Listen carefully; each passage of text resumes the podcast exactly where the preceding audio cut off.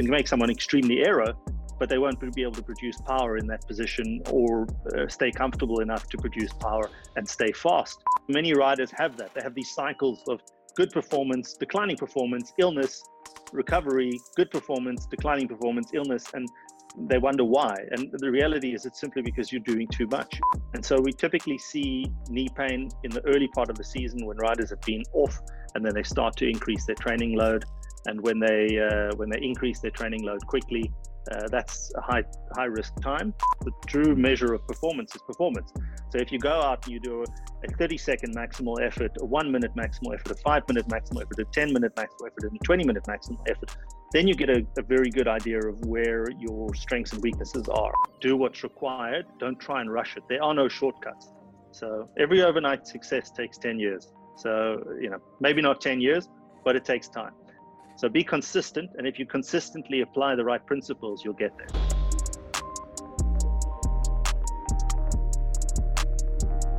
Welcome to this new episode. Before we get started, I'd like to thank our sponsor for the podcast, Moxy Monitor. If you've been following my work, you know that the Moxy is a tool that I use a lot for testing, but also for everyday training and coaching. For those who don't know about the Moxy monitor yet, it's a NIRS device that measures muscle oxygen saturation and blood volume in real time. It's a non invasive sensor that is placed on the skin and can be worn during any training or sporting activity. Motocross riders and climbers wear it on their forearms, hockey players on the ice, swimmers can wear it in water, I've used it to test rugby players, CrossFit athletes, endurance athletes, and more. The Moxy allows you to individualize work and rest periods, optimize load, reps, and sets, identify training thresholds in real time, and even correct movement based on what the data shows you. You can also use the Moxy monitor to determine an athlete's energetic limiting factor and their individual training zones. Using this process, I can now target the athlete's limiter with precision in order to improve their performance without adding unnecessary volume to their program. You can view and collect the data on your Garmin watch and can also pair the Moxy with other physiological testing products such as the VO2 Master, Pnoe, and Cosmed VO2 systems. The Moxy is a product I've been using for many months with great success, and I highly recommend it to any coach who's interested in digging a little bit deeper on the physiological side of health, fitness, or performance. You can use the coupon UPSIDE at checkout for a 5% discount on moxymonitor.com slash shop. That's UPSIDE, U-P-S-I-D-E for a 5% discount. With that said, let's get into the show. How did you first get started in the cycling world? How did you first get involved? Uh, that's, that goes back quite some time. Um, in my teens, I was I was actually a very uh, successful runner. I I, um, I, used to run 800 meters and 1500 meters, and I was in a very competitive age group in South Africa that included uh, Ezekiel Sepeng, Marius van Heerden, Joshua Pedersen, and a few other athletes that went on to Olympic medals and world championship uh, wins and, and, and world indoor records and so on. And so, mm. uh, you know, uh, we were running world bests at that time for 1500 meters and then i injured my knee. And uh, i've got a little congenital anomaly in my left knee which precluded me from doing any significant running. And and wow. uh, as a result of that i started cycling. And um, cycling just you know initially it was just uh, to stay fit. And uh, i realized obviously that the the strengths from running translated well into performance in in cycling. And moved on to the mountain bike scene where one of my um, uh, digs mates, a guy who was in college with me and, and in, uh, shared an apartment with me, he was uh, he was racing the national cross country scene,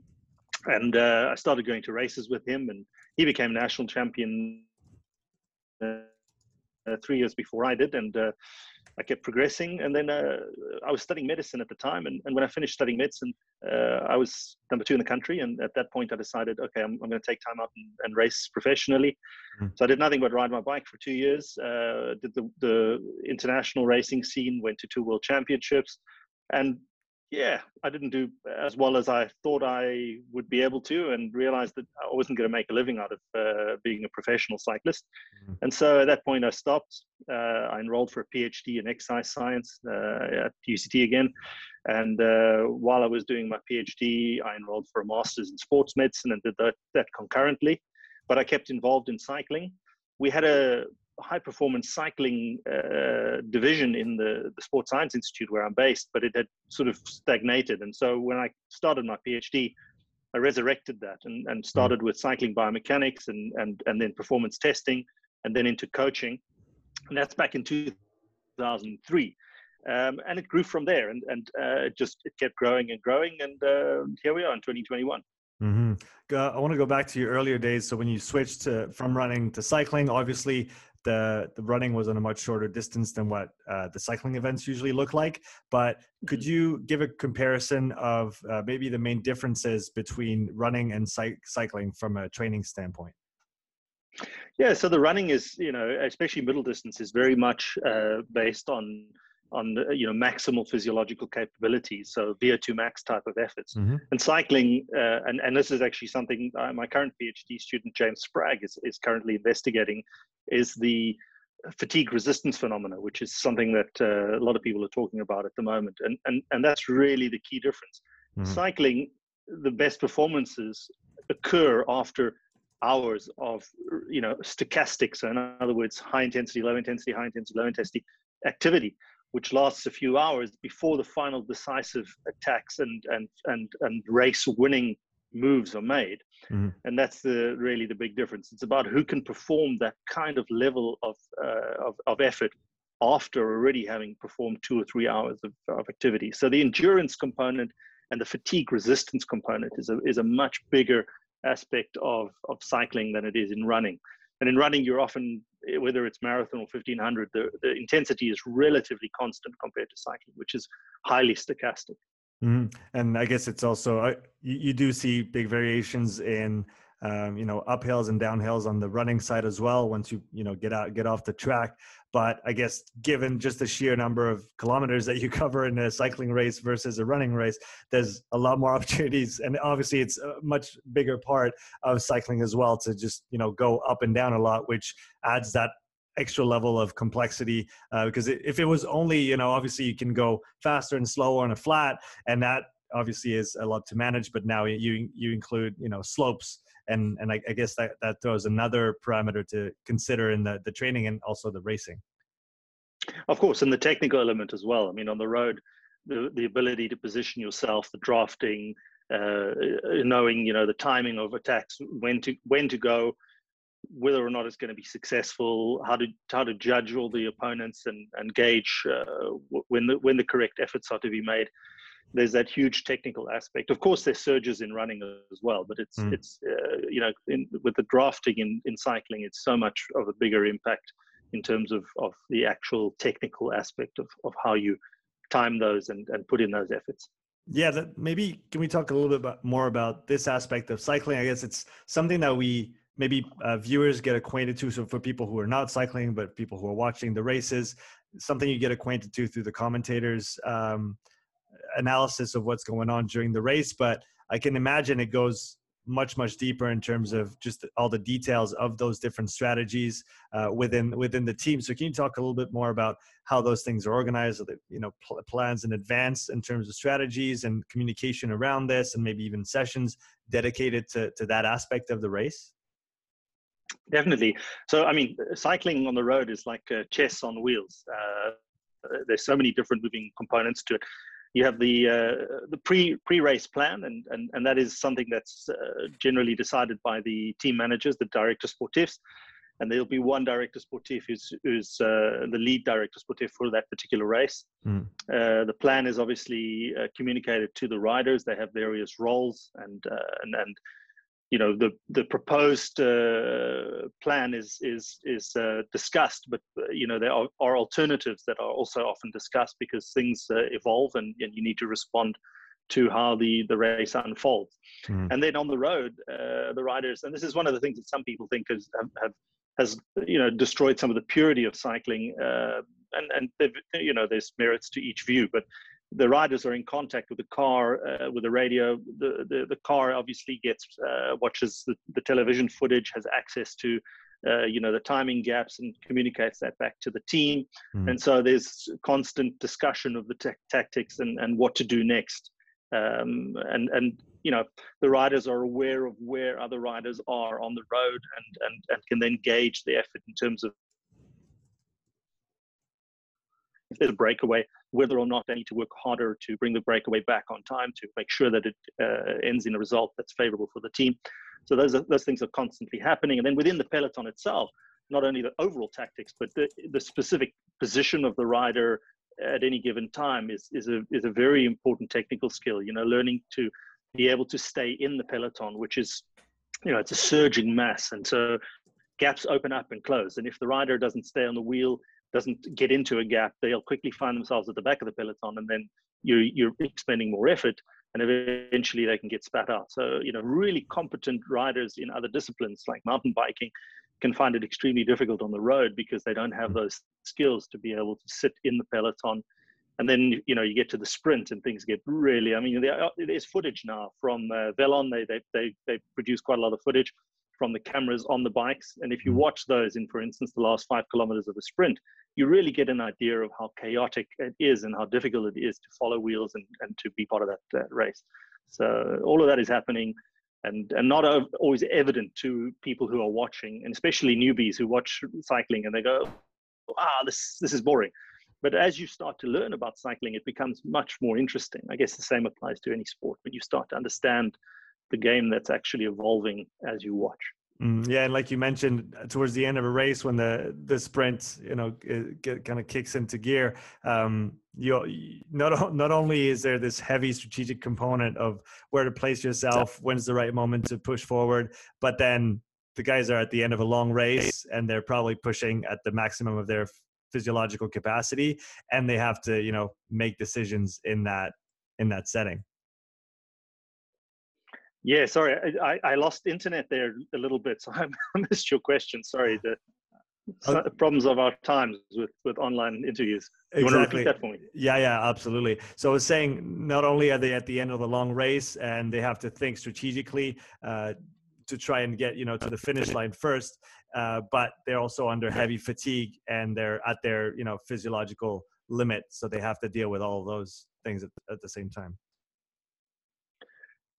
Exactly. Yes. I mean, in the final, for instance, if you if you have a, a classic like Paris Roubaix or or the Tour of Flanders, uh, few people understand how much uh, goes into a race like that. You're talking, you know, five hours plus at very high power outputs, plus the technical aspect of riding over wet cobbles and and avoiding crashes, and then trying to think tactically it's uh, the guys are physically and completely mentally exhausted in the last uh, five to ten k's, and uh, and and that's uh, it's really a big part of uh, you know who has that ability to stave off exhaustion and then be able to win the mental effort to to make uh, sure that they get to the line in one shape and and and still upright strong enough to win. Going back to what you mentioned before about the communication between uh, the team, between uh, all the riders during a race, what what do you think about about this aspect of of cycling as it is today? Do you think it's adding something? Do you think it's taking something away?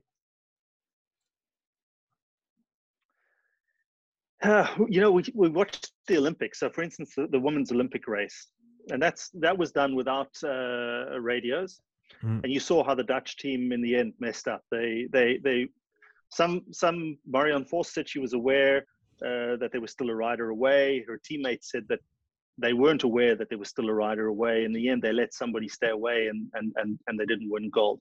Mm. If you look at it from Austria's side, it, it was fantastic. So uh, you know, there it, it was beautiful. She managed to stay away uh, she managed to befuddle everybody and, and win the gold medal. If you look at it from Holland's side, you say, well, we need those technological uh, aspects to make sure that you know we have a, a race that ends in a in a worthy winner.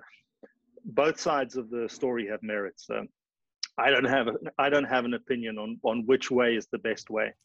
Um, so we'll see how it how it goes. And I think the UCI has that difficulty as well. You know, do mm-hmm. they, don't they? And, and they, they they often, you know especially with the radios. I mean, there was a time when they sort of, you know, uh, tried races with and without, and, and, eventually they settled on the decision to use radios. So, um, you know, who knows if it's if it's the best decision, but uh, each side has has positives and negatives. I guess it's also just part of the evolution of the sport itself, and all sports evolve, and there's new equipment, and you know, you look at spikes on the track, and the, the surface on the track itself and uh, you know you, you can span that thought over all the other disciplines there's always going to be uh, improvements or changes as technology evolves as well and then you know like you said sometimes it could be seen as a positive or or as a negative but it's maybe just part of that natural evolution of the of the discipline itself yeah we see it in ball sports as well you know we see it in football in mm-hmm. rugby mm-hmm. and cricket where there's a an umpire or official that's off the field and reviews the footage and then gives their opinion. Mm-hmm. Um, you know, some people love it, some people hate it. Yeah, exactly. We just have to deal with it. Uh, so, since we're in the topic of uh, of cycling and, and the racing competition aspect of it, you are the medical director for the uh, UAE team Emirates World Tour Cycling. Is that correct? That's correct. Okay. How long have you been uh, in that uh, role or holding that position?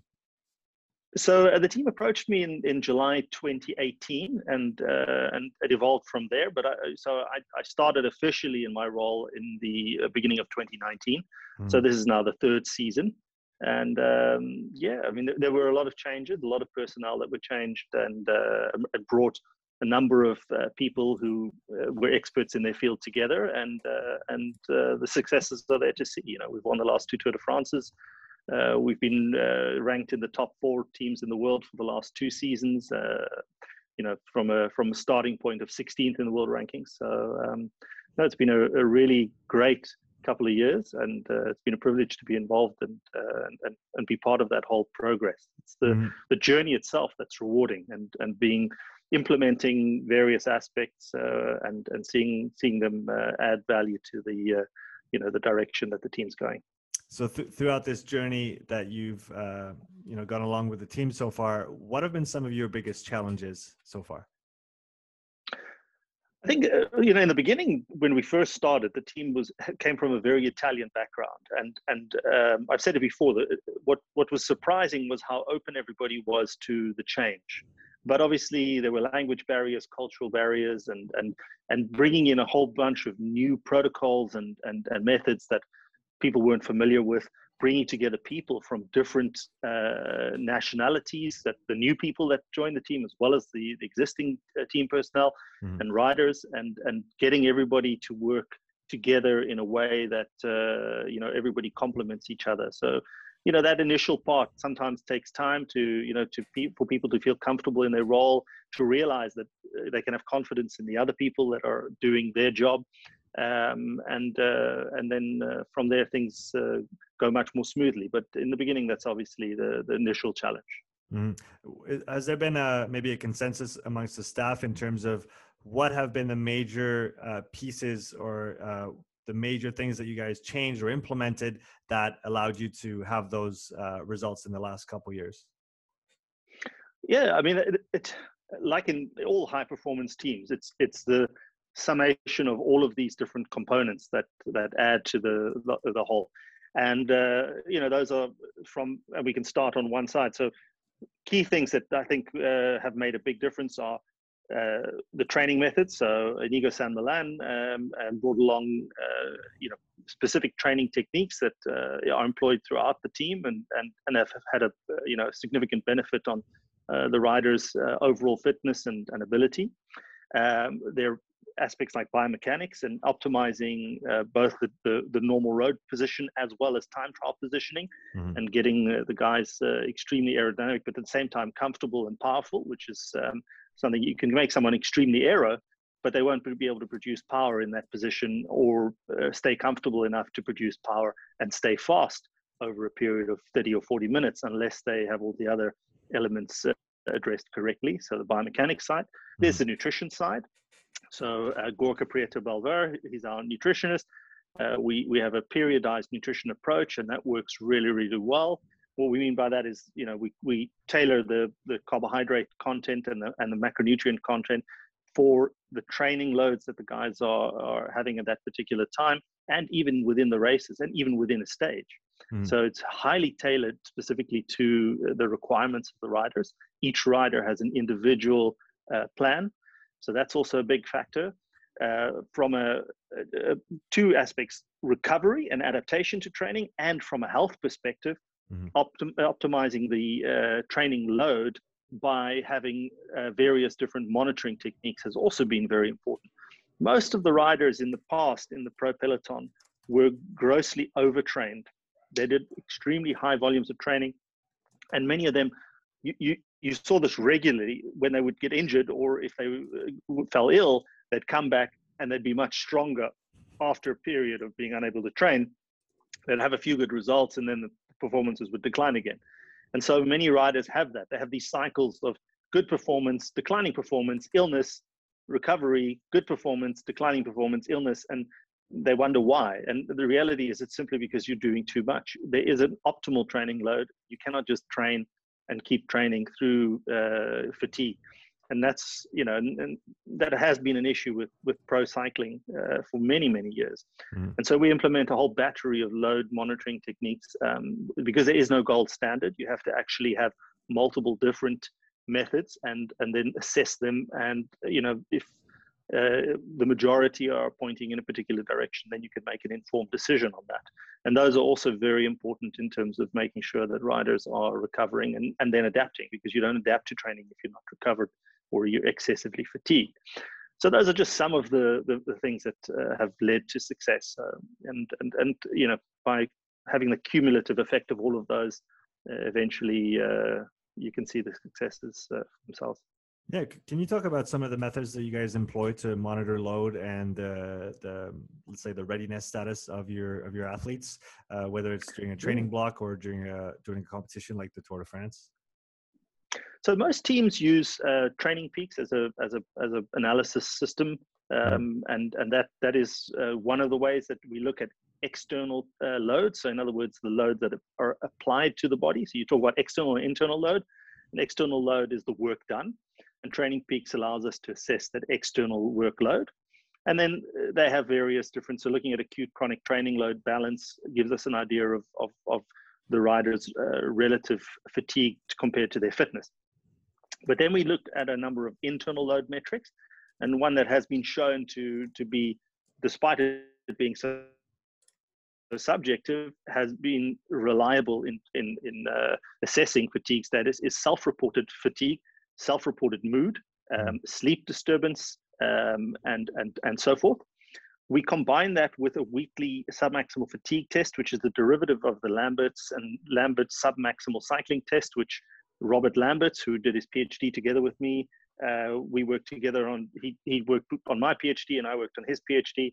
And that Lambert submaximal cycling test is a, it's, it's the cyclists don't really enjoy doing it because it takes about 18 minutes to do and it means that and, and to do it properly you need to do it on an indoor trainer. Mm. so the guys they don't really want to set up an indoor trainer. So we modified that and made it a three minute test that the riders do at power. The sub the lambert sub cycling test is done at heart rate. So we have a power based derivative of that. We're currently actually analyzing data to um, which we'll, we'll be publishing probably in about two to three months time mm. which looks at uh, how that correlates with all the other load metrics. So we use that um, we look at heart rate variability. Uh, we look at uh, index session progressions. So there are particular training sessions where the if you if you see either a failure to progress or a reduction in performance, then you know that something is is is uh, not following the correct process. Either there's an understimulus or an overstimulus or an under recovery.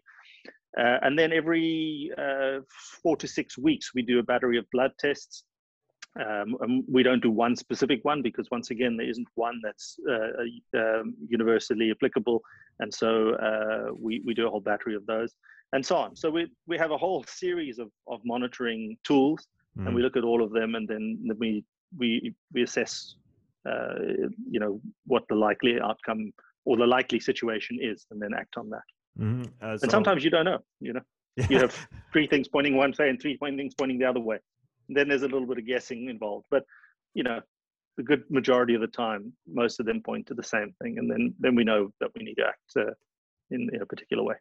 Are there any other methods or uh, maybe tools that you might see yourself using in the maybe next five to 10 years to help monitor your athletes' uh, training status or, or, fatigue over time that maybe aren't quite ready yet to be applied, uh, you know, broadly or with, with a team of, of pro cyclists, but yeah. you see potential in?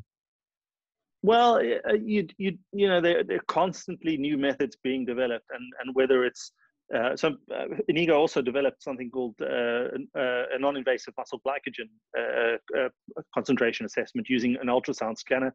Mm. And it's it's it's commercially available, so you can look at muscle glycogen concentration. And yeah. we know that riders who are fatigued or start first of all, you have a decline, daily decline in muscle glycogen concentration before training. Mm. And uh, riders who, who are fatigued or overtrained are prone to injury. And, and you, an injured muscle doesn't store glycogen. So you can see that there's asymmetry developing. So if one side is a 50, 60% muscle glycogen concentration, the other side 30%, then you know that there's an imminent injury mm. that's, that's likely to happen. And that also points to overreaching.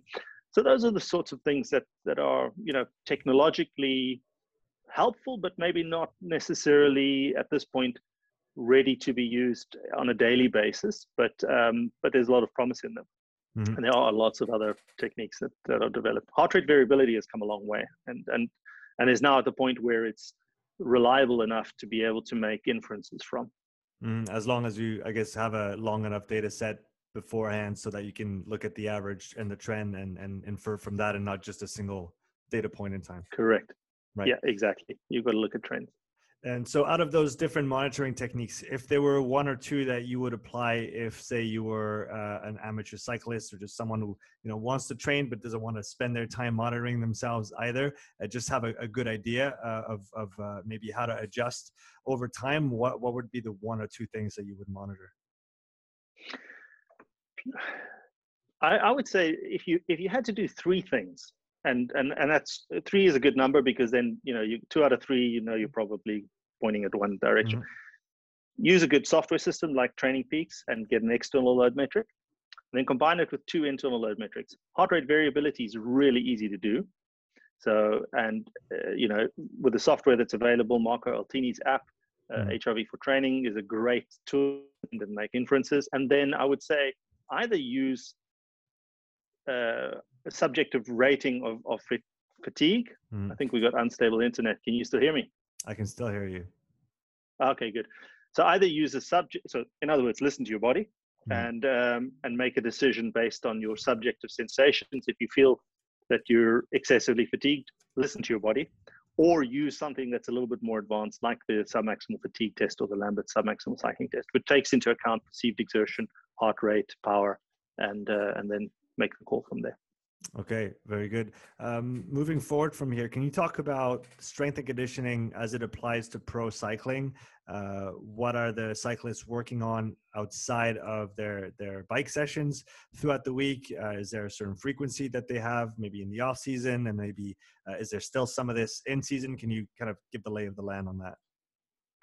Yeah, so we do um, in our off-season camp. Uh, so in December, typically when we do the medical assessments on all the riders, my colleague Adrian Rotunno, who's a sports physician but also a physiotherapist and previously a, a teacher in physical education, so he's got a whole battery of, of skills. Um, he does a, a, a, strength and conditioning assessment on the riders, which involves a modification of the functional movement screen, mm. where we incorporate specific measurements based on the research that uh, we've uh, done in the last uh, five to six years on cycling biomechanics. Mm. And my former PhD student now in the US, uh, uh, Dr. Wendy Holliday, she uh, uncovered a couple of key elements in terms of the intrinsic factors that are related to performance. Uh, and, and those are things like hamstring flexibility, um, the, the um, uh, strength endurance of uh, the lower leg. Uh, so, in other words, the calf, so plantar flexors, ankle plantar flexors.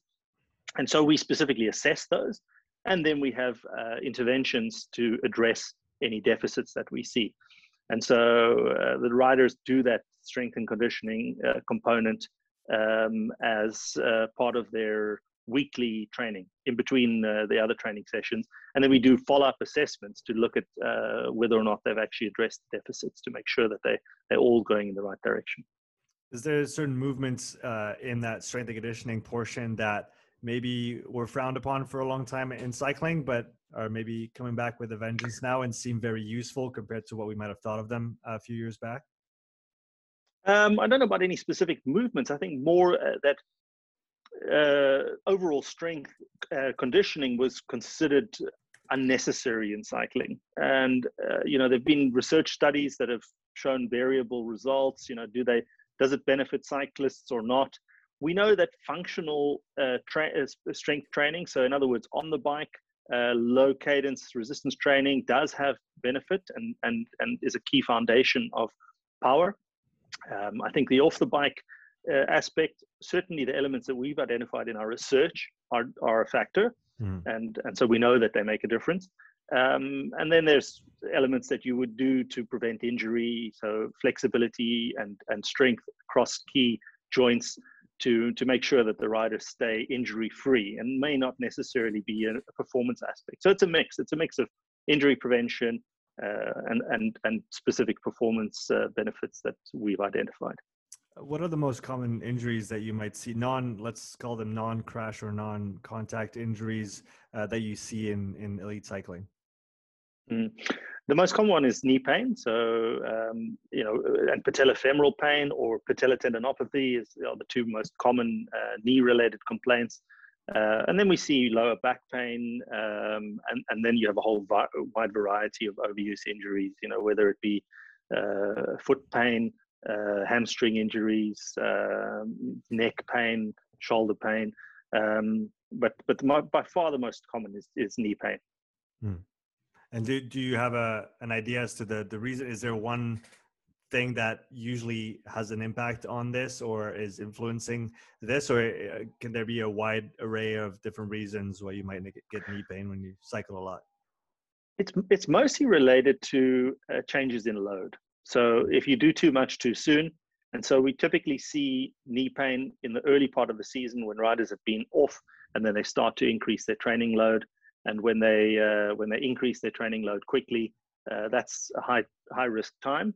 And then there's the the other side of the, the, the risk factor is is biomechanics. So some riders have intrinsic factors that put them at, at risk, whether it's tight hamstrings or uh, tight lateral structures or foot biomechanical abnormalities that result in what we call medial lateral deviation, which is like pronation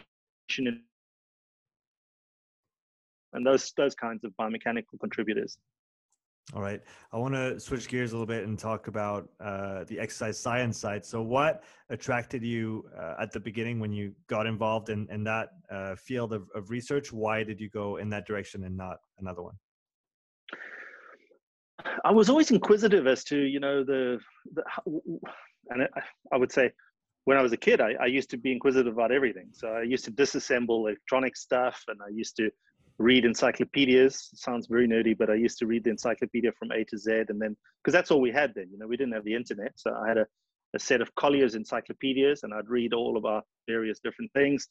And that natural curiosity, I guess, stimulated uh, my interest when I started, you know, doing performance sports into you know what was the, the underlying uh, physiological uh, aspect that that underpinned that performance. And so it it, it really was a, a natural curiosity that then got directed in that uh, in that specific uh, area through my own participation and my own unique experiences. And a lot of the research that we do is stimulated by our own experiences you know uh, we we we uh, either through feedback from athletes or on through our own experiences. And a lot of my initial research is particularly my phd which was more on the nature of on was on the nature of fatigue and how uh, fatigue is actually controlled uh, in a in an integrated fashion uh, during endurance sport.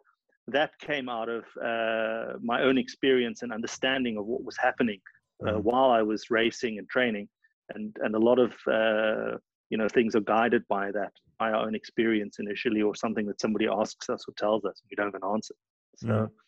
um, that that drives the research and then we then we start asking the the, the research questions and you in most cases you actually find out somebody's already answered that question you just weren't aware of it.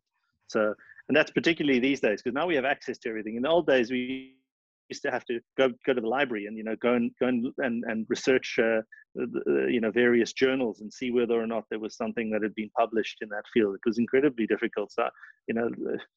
I've been in that space where it was transitioning online, and and and thank God for that because online makes things so much easier. Now you just a Google search away from finding the answer.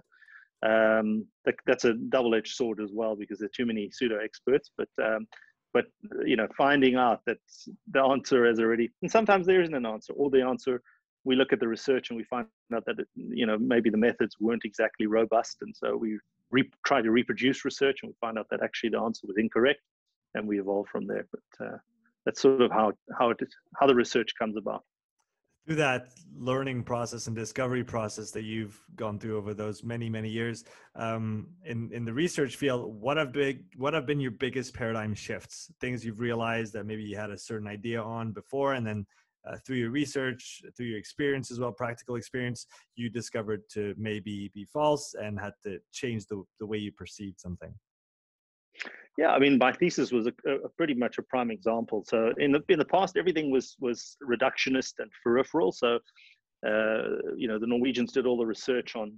I'm not the Norwegians, the Scandinavians, in various different uh, countries in Scandinavia did a lot of the research on the cardiovascular respiratory model of fatigue and VO2 mm-hmm. max testing, and uh, and then you know, basically we had this model that, that you know your uh, maximal oxygen supply determines your uh, your your your final uh, performance and and uh, and and that that's really what where the determinants lie. Uh, when I started my PhD, Tim Noakes had de- developed the central governor model, and it was a very completely opposite. It was all brain, brain, brain. And as as my PhD progressed, the realization was that you know actually it's not. It's both. And so, uh, you know, we, we published uh, three years ago now, uh, Zig St Clair Gibson, Ross Tucker, and myself uh, published our integrative model of fatigue, where we, we, we cover basically the, the, the, the, spectrum of, of all of the research that, uh, that we've been conducting and other people have been conducting and, and present the integrative model. So that was really, a, you know, was a swing from uh, coming in thinking it was completely wrong to realizing we weren't exactly right either to realizing it's somewhere in between and that mm-hmm. often happens you know you you you realize that it's sometimes uh, uh, somewhere in the middle mm. if we if we talk now about uh, performance testing in cycling how is that you talked about you know vo2 max testing uh, how has that those different testing protocols how have those evolved over the years and what is regarded now in elite cycling as a necessary test to perform and i guess useful tests to draw data from to then uh, influence what we're going to do in training, uh, what we might be able to do in a race, etc. So in the past, they used to always do a, VO2 max test, which typically is a you know some protocol that's uh, anywhere from 15 to 20 minutes for may sometimes a bit longer depending on the protocol. Mm. And they uh, and we do know that a, a VO2 max uh, result. So in other words, uh, the peak power output that you produce in so the average of the final minute of a test where it's a ramp test to exhaustion does predict performance in the field. We see that it accurately predicts 40 kilometer time trial performance. It predicts performance in a 90 minute maximal effort in a 100 kilometer time trial. But it often didn't really predict the performance in a in a stage race or a or a single day race. And, and you know people used to think, oh well, that's all got to all got to do with the tactics and the, the way the race unfolds. Mm. The reality is that it it many top top cyclists don't have high VO2 maxes. And we ended up realizing actually that a VO2 max test doesn't tell you everything. There's so many other aspects. And then you started to have the power meters develop and the software. And, and one of the key metrics that everybody talks about now is functional threshold power, which is mm-hmm. supposed to be a 60 minute maximal effort, but nobody wants to do a 60 minute maximal effort because the climbs aren't long enough and you can't find a route that's rolling or flat that doesn't have, uh, you know, uh, traffic lights and various other problems. So in the end, uh, they did a 20 minute uh, test, which does correlate with the 60 minute result. And so everybody uses the 20 minute FTP test. And, and that also gives you a, a relatively good uh, index of performance. It's longer, so it, it, tells you what more sustained power outputs are. And so, uh, you know, now we have the VO2 max test, we have the, the, the FTP test, and now we're seeing this emergence of fatigue resistance. So now, now there are a whole bunch of, so we want to now create power duration curves. So you do a mm-hmm. battery mm-hmm. of tests, you do a one or two minute maximal effort, a five minute effort, and a, for instance, a 10 to 15 minute long maximal effort. And then you can construct a or model a power duration curve, and then you can see how that changes at the end of a. Uh, and, and now the cutoffs are depending on whether it's uh, women's cycling, men's cycling, elite or sub elite, 2000, 2,500 or 3,000 kilojoules energy expenditure before redoing the power duration curve. And that's what we call fatigue resistance. and uh, and so that's now the, the the new area that that we're looking at. And there are other tests that you can do. You know, whether it's your respiratory, I shouldn't say thresholds. Uh, I think I think somebody told you on on Twitter not to to use that term, but um, respiratory, uh, uh, you know, inflection well, points. Term, anyway, inflection points or or transition zones and lactate, uh, you know, curves and so forth. But um, uh, you know, there's so many different tests that can be performed, but they all have their strengths and weaknesses. Mm-hmm. Uh, so for you, uh, do, do you, at the level where you operate, do you still find it useful to have this VO2 max test completed? Uh, again, knowing that maybe the, the VO2 max itself isn't the greatest indicator of performance, but within that test, you, I'll, I'll use the term, it's okay, I'll use thresholds uh, as, as a term because they, there are those, you know, those uh, I guess in, in, my mind, there's two those two big thresholds that we need to be aware of uh, in order to optimize training and know the, the status of the athlete. Like you said, there's whether you call it FTP or critical power or MLSS, and obviously those are not exactly the same point and they don't all measure the same thing. But we got that call it the second threshold, the, the second uh, bracket of transition between one state and another, and then we have that first one as well. So do you still assess those? those two uh, let's just call them thresholds first and second whatever other name you want to give them are those still important parameters to measure in your in your athletes they are in in in certain in a certain context so what we do as a battery of tests on elite level cyclists and, and triathletes for instance is we do a first a, a prolonged step test so we do a seven minute step test and in that step test we measure respiratory gases and blood lactate concentration and we use those to look at the fat max uh, values. So we mm-hmm. look at fat oxidation. Uh, it, it's not as reliable as we'd like. There isn't a better method to assess it. So we use that data, but we know that there is some variability and there may be some error in that data. Mm-hmm. We look at the lactate accumulation point. Um, I wouldn't call it the maximal lactate steady state because to do that, you actually have to do a much more difficult protocol where you bring the athlete back on a number of different days. So true maximal lactate steady state testing is very difficult to do. So we, mm. we call it lactate accumulation assessment for that reason. And we use that data to uh, understand where the optimal training uh, intensity should be to maximize the metabolic improvements in an athlete. Mm. And then we do we typically have a break of about 90 minutes and then we do a VO2 max test. And the VO2 max test also gives us additional data. So we can see the respiratory exchange ratio, we can see the, the VO2 max, we can see the peak power output and, and, uh, and other, other values. And then we give an, have an overall picture of that athlete's capabilities. And then if we add now fatigue resistance into that, we can, we can further define the characteristics of that athlete. So there's no key variable that we link with performance. We look at a, at a, a spectrum of variables and we then use those that spectrum to assess the athlete as a whole. Mm-hmm. What would you say for maybe an amateur cyclist uh, listening who wants to quantify his progress and wants to have some guidelines uh, in order to inform his, his training? What would you say would be maybe the one or the two things to determine for them in order to have a coherent plan that matches their current physiological status and capabilities, uh, but without, like you said, just spending days and days uh, doing multiple tests? Yeah, I mean, the, the, the, most cost effective way is to actually, with if you have a power meter, is to simply do a number of maximal efforts. The true mm-hmm. measure of performance is performance. So if you go out and you do a, a 30 second maximal effort, a one minute maximal effort, a five minute maximal effort, a 10 minute maximal effort, and a 20 minute maximal effort, then you get a, a very good idea of where your strengths and weaknesses are. Obviously, you can't do them all at the same time. So you've got to spread them out over a number of days, mm. sometimes even a week or so. Uh, that's that's if you don't have access to a laboratory and you don't have the means to to measure all of these things indirectly by doing you know these various different assessments that we do. That would give you some indication of of, of you know what what areas to focus on. Um, but it does require you know to measure fat max and various other facts. Efficiency, so economy requires uh, you know a, a metabolic cart and, and that's expensive. So you know mm-hmm. that that means going to a laboratory. So, talk a little bit about FatMax. Why is it important for athletes to know, or for coaches to know about their athletes, uh, where that might happen? Again, it's it's going to be a bracket, and we know it can vary from day to day depending on on different things like fatigue status, nutrition, hydration, etc. Um, why is it important to know where where that uh, where that let's say zone is? A number of reasons. So we know so we, what we're talking about there is, is a term that's that's thrown about a lot these days and that's metabolic flexibility.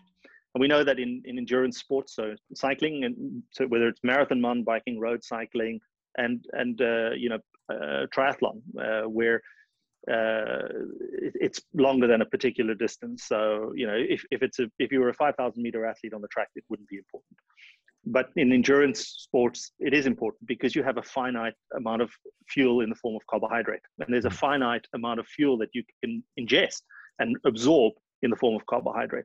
So having the flexibility to change fuel sources is really a, a determinant of performance. You can do an Ironman on a, a ketogenic diet, and you can have a very, very bonk-free Ironman and do a reasonably good time but if you want to be the winner in Kona, you're not going to do that on a ketogenic diet. And the reason is you cannot unlock that level of performance from fat oxidation. So, but you cannot do that just on carbohydrate alone because you can't ingest enough carbohydrate and have the carbohydrate stores to be able to make it to the finish in the kind of power output required for a top Ironman performance. Mm. And so you need to be able to access fats as a fuel source efficiently but still be able to use carbohydrates as a fuel source to be able to produce the high power outputs. And that's what we talk about when we talk about metabolic flexibility. And so you can use a FatMax test to identify the training intensity. And then we use faster training sessions to stimulate uh, an improvement in fat oxidation. And we see, you know, an athlete that has a, a maximal fat oxidation of 0.4 grams per minute over a period of, you know, 12 to 18 months can increase that to point, uh, you know, 0.7, 0.8 grams per minute. And so that's a very trainable aspect. And mm. that then, you know, will, will translate into performance in the field. Um, and then obviously the other metabolic aspect is, you know, maximal carbohydrate oxidation and, and being able to shunt carbohydrates through mitochondria from glycolysis through mitochondria, oxidize them, and also redistribute them. That, that also requires training at an intensity uh, you know, it's it's a, it's not at maximal lactate steady state. It's actually significantly below that, at what we call your lactate accumulation uh, point. Um, and so, the testing allows us to identify those intensity zones. Yeah, so uh, I'll I'll give a shot to maybe rephrasing what you said in terms of the metabolic flexibility. So if we're at a lower intensity, we're going to be ideally primarily oxidizing fats uh, in order to fuel our effort. Uh, but again, if we need to go higher in the power output range, uh, we're going to have to start using some sugars at some point because there's it that substrate can just simply give us more quicker. Uh, and so we're going to be able to use that to generate those higher power outputs. But then we have to be flexible enough from a metabolic standpoint to come back down to get rid of all the lactate that's accumulated from glycolysis and get back down to fats as quickly as possible to again get back on saving mode, so to speak, uh, recharge our, our tank, if we want to talk with those terms, and then be ready to, to, to go again. Uh, like you said, if you have to catch up to the one in front of you, or, or if it's time to kick for the end of the race, you need to have that gear uh, available again. So is that, is that kind of what we're talking about here? Yeah, exactly. So I mean, if you look at a Tour de France stage, um, for the you know the first hour is is full gas. If if the you know riders get dropped in the first hour because the break is constantly trying to get off, there are other teams that are trying to prevent that break. Everybody's got their own agenda. So the first hour typically is just full on. And if you don't have the power to stay in the peloton, that's it. Your day is over. Your tour is over. So there you got to go full gas. After the first hour, sometimes as long as 90 minutes, uh, things settle down and the break goes away and people just, and, and everybody relaxes in the peloton, except the team that's obviously controlling the race if they've got their, their team leader. And you can, if you look at the power outputs required, so a rider, for instance, who's in a breakaway could average 300 to 320 watts for five hours to stay in a breakaway to the finish. A rider sitting in the peloton, in the middle of the peloton on a relatively flat stage, could average 120 watts for that mm. same distance.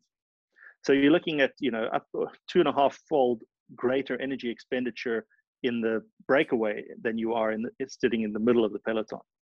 And so uh, if it's a race that finishes in a climb and you're a GC favorite, you're sitting in the middle of the peloton at 100 to 150 watts, maybe some small accelerations, predominantly burning fat as a fuel source, sparing your muscle glycogen because mm-hmm. you're going to need that. If it's a if it's a 40 minute long climb, the Angliru, for instance, uh, uh, you know you're going to burn through the majority of your glycogen stores in a single effort, and and you need to have those available.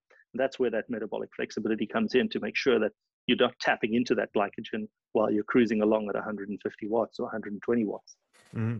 You mentioned before that power duration profile. So I assume we're talking critical power, W prime, and those uh, that kind of model applied to quantifying performance below and above that. Let's call it second threshold, uh, if if I may, if I may. Um, are you guys at the point where you're using those to model certain approaches or uh, race paces and such uh, in in real time? Or I, I i know that's something that has been used uh, in the breaking two project with nike for example uh, and so it, it is in in some ways applicable if we get the right algorithms obviously and the right uh, the right numbers together but is is that a consideration now or is that something that might come into play in the future you know they do they do model performance quite well. So there's a, reasonably high predictive capacity for w prime and for, for critical power and mm-hmm. and so you could use those to predict performance. The reality is that in the context of a race situation it's not always in your control. So you have to follow the race and so you either have what it takes or you don't. And so to answer your question the short answer is no. Um, you know the riders are either capable of doing it or not. We can use that data to retrospectively look at racing and, and, and training data and stratify riders' capabilities and be able to understand their strengths and weaknesses better. Mm. But in the moment, no, you wouldn't use that. Not in the not in, in road racing.